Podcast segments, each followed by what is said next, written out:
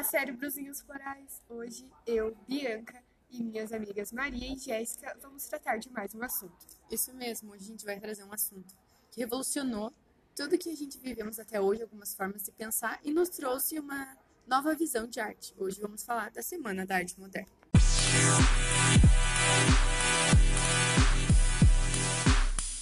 Bom, então, essa semana, como todos os outros movimentos e manifestações, ela teve um objetivo, né?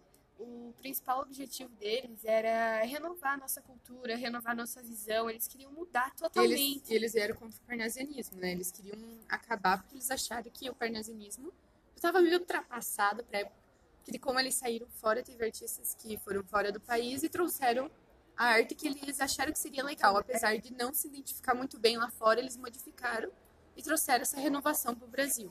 Uma coisa que a gente também deve lembrar, que também deve destacar, que eles também eram antipassadistas.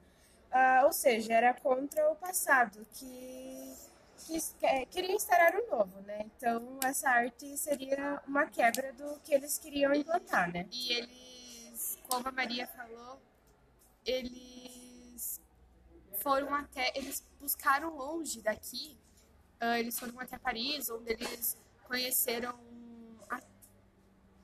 um artista lá, que ele pregava muito esse negócio de mudar a cultura, mudar a obra. Só que os artistas aqui, eles não se encontraram muito nas ideias desse artista de Paris. Então eles entraram, eles aceitaram mesmo o rótulo que esse artista de Paris, de Paris colocou, pra, só para chegar aqui no Brasil com uma ideia nova, mas não era bem aquilo que eles queriam, então por isso que eles modificaram um pouco aquelas ideias e fizeram a arte moderna. E como a gente sabe, que a gente já imagina, no começo ninguém aceitou isso. Teve muitas críticas, muitas vaias na, na, durante a semana inteira, então não foi muito bem aceito. Apesar de que veio fazer fama, veio fazer trazer essa mudança pra gente depois de um tempo que as pessoas começaram a reconhecer que precisavam dessa mudança, que era necessário isso.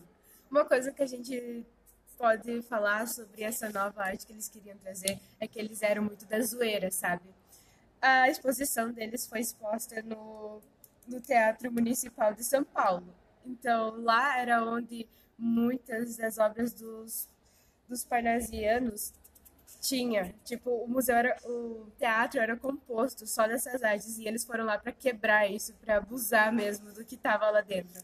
Então você pense na discussão que estava lá dentro naqueles dias. Porém, no, no início, a ideia deles não era começar com o, o teatro, né? Não era fazer no teatro. Eles iam fazer num outro lugar lá.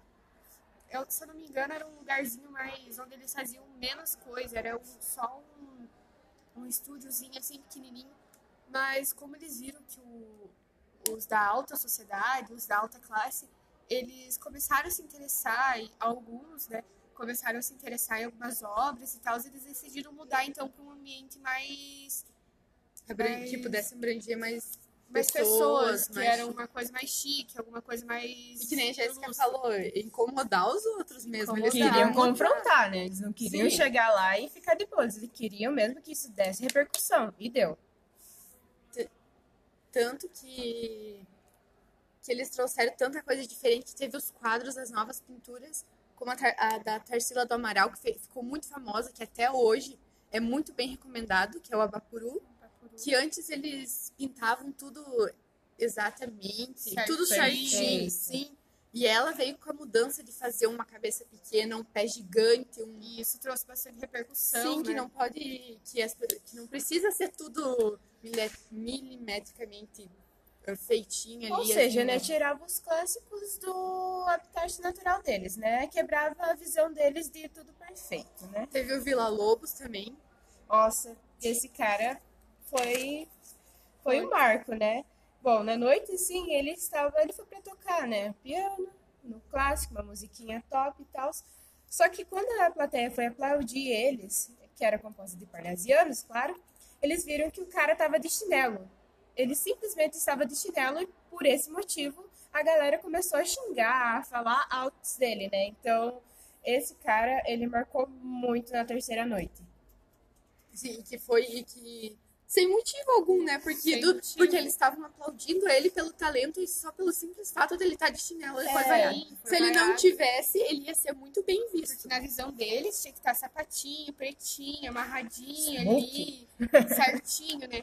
E o cara até foi de chinelo por um problema mesmo de saúde. Então ele necessitava daquilo. Então a plateia foi ignorante mesmo. Sim, eles entenderam que aquilo, que o chinelo era algo pra zoar com a cara deles, tipo, pra quebrar mesmo realmente os estereótipos que eles estavam colocando lá na época, né? Até ali, no quadro da, da Tarsila do Amaral, ou no Embapuru, o, teve um grande artista do do- da época lá, que é muito conhecido hoje em dia também pelos seus trabalhos, que é o Monteiro Lobato, que ele fez muitas críticas sobre a Tarsila do Amaral, sobre os quadros dela.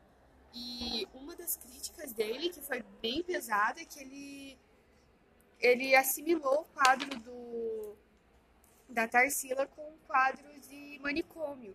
Então ele quis dizer que aqueles quadros eram iguais os que as pessoas com problemas psicóticos faziam faziam nos manicômios. É, então, eh, já teve tudo isso e até então tinha um. Nessa, nessa semana, eles falaram também bastante, bastante de Olavo Bilac, que foi é, uma das, das pessoas que eram mais certinha, e sim. o parnasianismo. que levava à risca tudo que o parnasianismo mandava, ah, os poemas, os textos deles, era tudo feito É, exatamente como os Eles, eles seguiam parnasianistas a formalidade. Ah, ele fazia bastante sonetos, então ele, ele usava palavras muito cultas para seguir mesmo o parnasianismo, não sair disso. Tanto que na semana, um dos- um dos dias da semana que teve, eles fizeram um poema Na segunda noite. é, Na segunda noite, caiu. que fala que era o- eles usavam os sapos para para Satirizar o tempo dos parnasianos. Então, Tipo, e- abusavam geral sim, deles. eles usavam para comparar como se fosse comparações dos tipos de sapo no texto. Era para foi um, um poema muito direto. Uma crítica bem direta aos parnasianos, onde eles falaram bem a realidade mesmo e o que eles pensavam.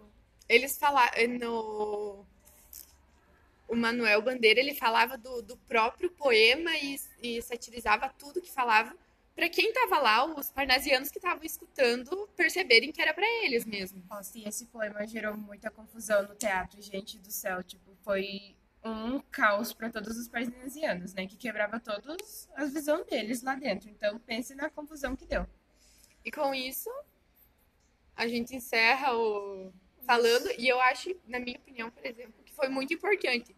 Foi uma Muito mudança que trouxe que nem eles, isso foi a semana foi onde as pessoas puderam colocar opinião própria, que não segue uma regra. Cada um pode falar o que quer, abriu a imaginação das pessoas para trazer desenhos diferentes. Abrir o campo de visão, Sim. pensamentos diferenciados. Eu acho que foi um, isso foi de muita importância até para trazer o que a gente vive agora, essa liberdade cultural que a gente tem de da arte que a gente tem hoje em dia.